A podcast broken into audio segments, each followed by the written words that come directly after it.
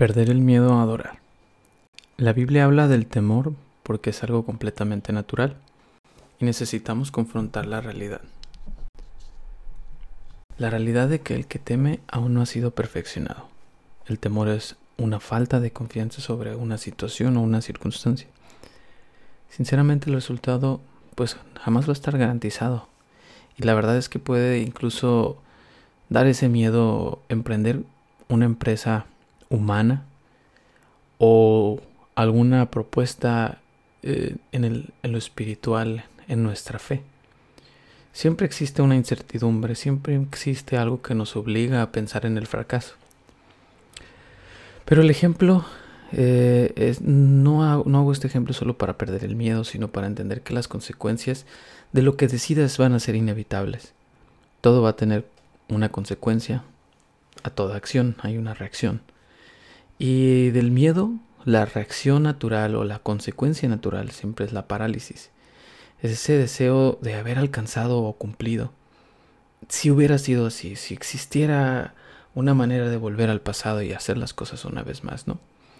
Y existe muchas veces una insaciable búsqueda de nosotros por no enfrentar las consecuencias y detenernos justamente en el punto del temor e incluso buscar muchísimas maneras de evitar el dolor y aparentar enfrentarlo o aparentar tomar una decisión que a vista es correcta.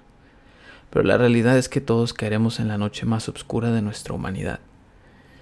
Y más de una vez, porque la realidad es que se manifiesta lo que somos. Somos dependientes de las decisiones que tomaremos. La realidad, la Biblia nos exhorta y nos dice que el temor no debe tomar ocasión de nosotros, sino que debemos levantarnos. La palabra dice que los que confían en el Señor renovarán sus fuerzas, que se levantarán como el águila, que andarán sin fatigarse. Y necesitamos perder esto de miedo para vivir en confianza y en una fe verdadera en Dios. Necesitamos descansar en Él verdaderamente. Y muchas veces pareciera que nosotros tenemos miedo a adorar a Dios. Lo más casual y lo más simple es adorar según lo que nosotros vemos que otros hacen. Las expresiones externas de adoración, levantar las manos, ponernos de rodillas, cerrar los ojos, poner una posición de rendición y de sumisión completa a Dios. Pero lo externo está siempre conectado a algo interno. Y pareciera que a veces el temor es realmente a conectar ambas partes, conectar la parte externa y la parte interna para que suceda algo en nosotros. El, el ejemplo de el profeta Abraham, de este hombre que fue llevado a una incertidumbre grande, a un lugar de incertidumbre y sacrificio, él fue llamado a sacrificar algo tan importante en su vida, aquello sobre lo que toda su vida giraba de manera natural. Este hijo prometido, cumplido, algo que ponía un futuro brillante para él. Y así anhelamos nosotros también.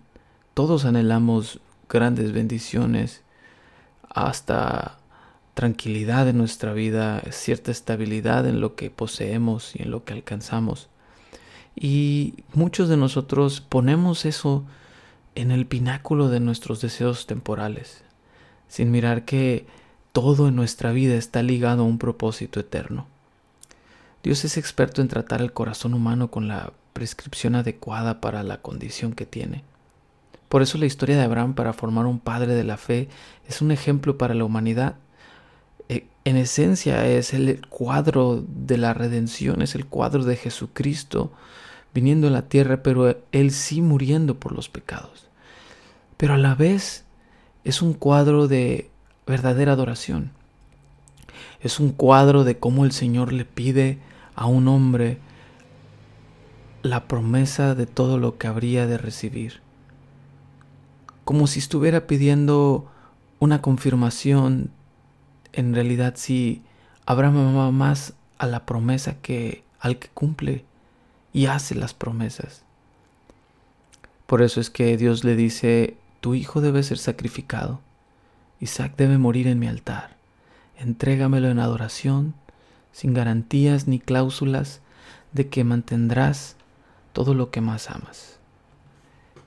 Y sin duda nosotros como seres humanos, en nuestra naturaleza, eh, cuestionamos el método de Dios. Todos somos capaces de cuestionar lo que no nos conviene, aunque lo que no nos conviene sea por el bien nuestro. Y así un día cualquiera el corazón de un hombre igual que todos nosotros, Abraham, fue llevado a decidir entre temer o tener fe, entre preservar algo que amaba o entregar eso que tenía en su corazón a Dios. Y seamos honestos, es un lugar difícil para cualquiera de nosotros.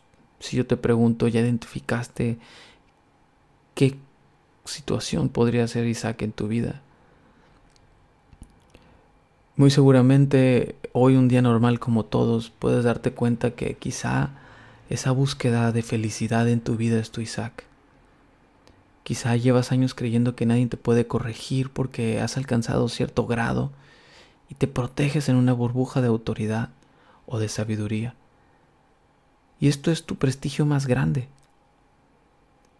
Otros tal vez tienen una relación que tiene una desproporción completa a lo que debería ser y casi rinden devoción inconscientemente a ella.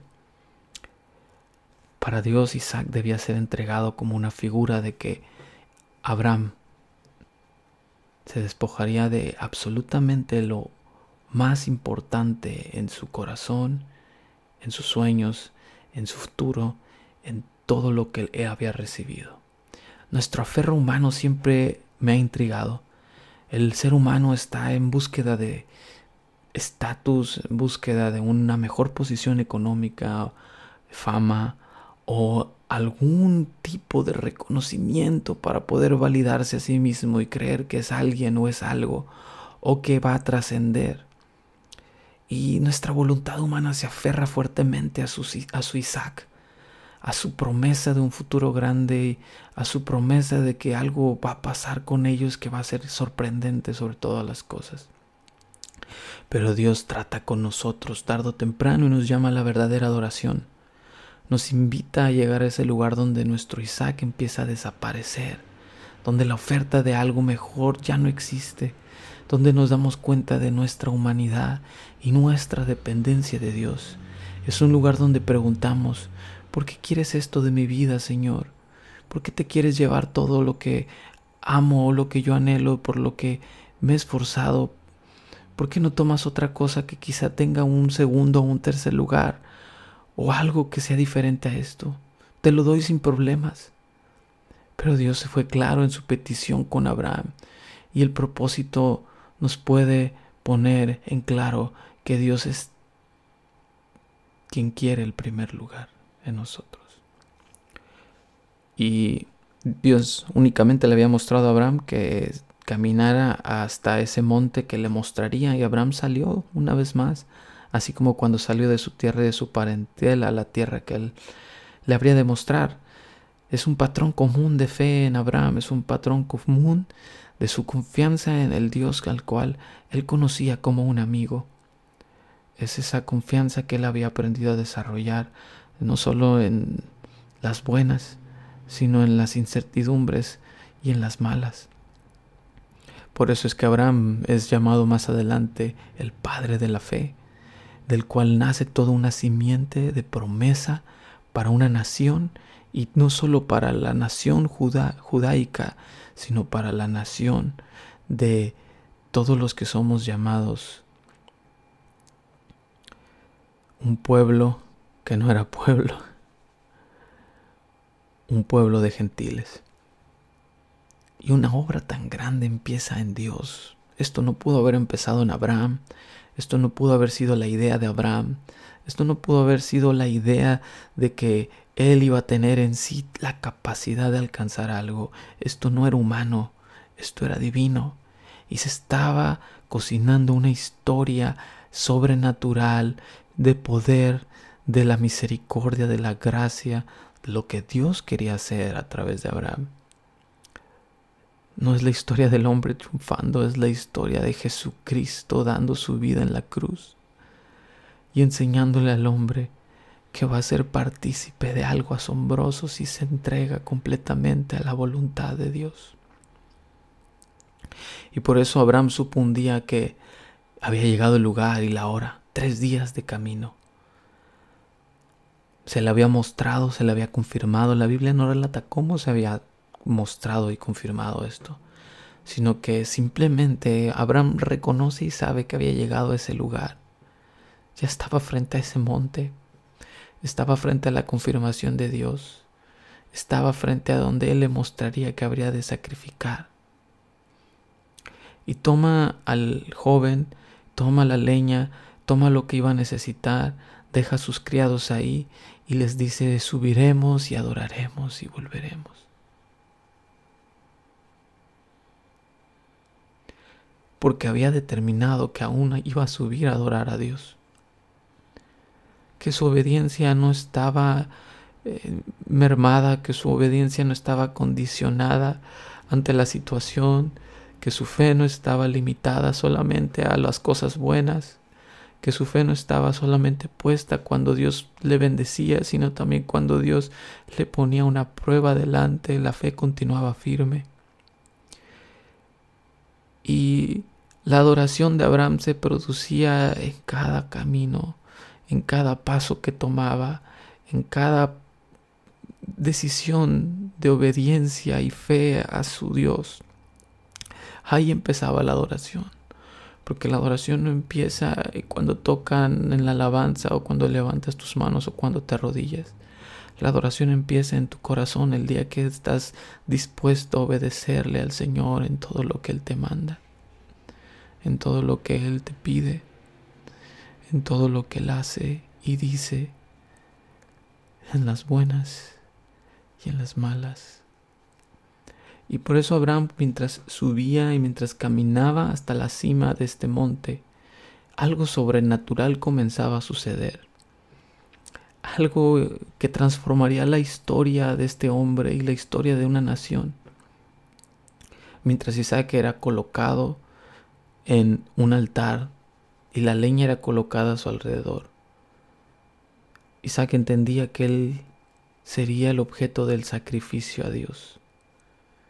Isaac entendía que su padre estaba haciendo algo que él no entendía, algo difícil, algo complicado para un padre y algo muy difícil de digerir para un hijo. Así que Abraham no estaba haciendo solamente una declaración verbal de domingo, no estaba levantando las manos solamente, no estaba postrándose solamente, no estaba cantando cuán grande es Él o alaba a Dios con un ritmo lento y casual y fácil que puede darse cada domingo, estaba dando algo difícil, poco casual, algo más allá de una declaración, algo más allá que solo música, ritmo, algo más allá que solamente lo que se puede decir como adorar contemporáneamente. Estaba dando obediencia a Dios. Era su hijo primogénito, alguien que era un milagro, alguien que era un regalo y se lo estaba regalando a Dios. Nuestro tesoro, la Biblia dice que donde está nuestro tesoro, ahí también va a estar nuestro corazón. Y toda nuestra vida es un balance entre estas dos posiciones. La posición en la que nosotros entendemos dónde está nuestro corazón. ¿Está en el mundo? ¿Está engañándonos una vez más? ¿Está en nosotros mismos, en un egoísmo? ¿Está en nuestros estudios? ¿Está en nuestras posiciones? está en nuestras promesas de un futuro brillante para nosotros mismos, simplemente para que se levante una estatua de, de ti o se ponga una placa con tu nombre. O está para darle la gloria a Dios en todas las cosas y obedecerle sin ninguna restricción. en amor sincero y verdadero. Abraham, decidido, adoró a Dios con obediencia y Dios lo transformó en el Padre de multitudes mediante la fe. Dios tomaba el primer lugar en su vida. Esa hora, ese segundo tan instante, nace un adorador que pone todo en orden y le dice en un sincero rendimiento a Dios, todo es tuyo. Tú me lo diste, tú me lo quitaste. Y solo tu nombre es adorado, como dijo Job.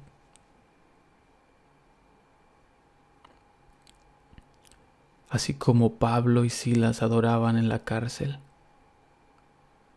Así como Daniel en el foso de los leones. Así como aquellos hombres que decidieron no arrodillarse ante la figura, ante la estatua, porque su postura física no iba a representar lo que había en su corazón en primer lugar. Así como todo aquel que entiende que la adoración solo es para Dios en obediencia. Abraham adora. Y el orden correcto se restaura en su corazón y recibimos una imagen tan bella, tan transformadora.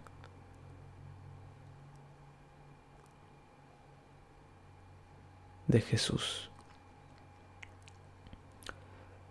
Porque Jesús sí entregó su vida en la cruz por nosotros. Porque Jesús sí derramó su sangre, así como ese carnero que encontraron que Jehová proveería, ahora sí proveería un hijo para la muerte por el pecado de la humanidad. Y a Él adoraríamos. Y Él sería el único digno para que toda rodilla que está se doble delante de Él y toda lengua confiese que Jesucristo es el Señor. Ese día se adoró al Señor Y así el Señor nos invita a que nosotros adoremos mediante Jesucristo, que adoremos esa obra preciosa que hizo por gracia, que le adoremos a Él en espíritu y en verdad, que no le adoremos solamente en un monte o en una circunstancia natural o en las buenas o en las malas, aun cuando te sientas incómodo, cuando te sientas mal, aun cuando te sientas insatisfecho o insuficiente o incapaz, aun cuando te sientas lejano, aun cuando te sientas despriorizado de las cosas que deberían tener orden en tu vida, lo mejor que te puede pasar es ponerlo todo una vez más en el altar y adorar. adorar con la incertidumbre, adorar con el sentir correcto de darle la alabanza al que va a merecer la alabanza todos los días hasta el fin. Y así terminamos este tiempo dándole gracias a Dios porque Él nos enseña a perder el miedo y adorar en espíritu y en verdad. Que Dios te bendiga.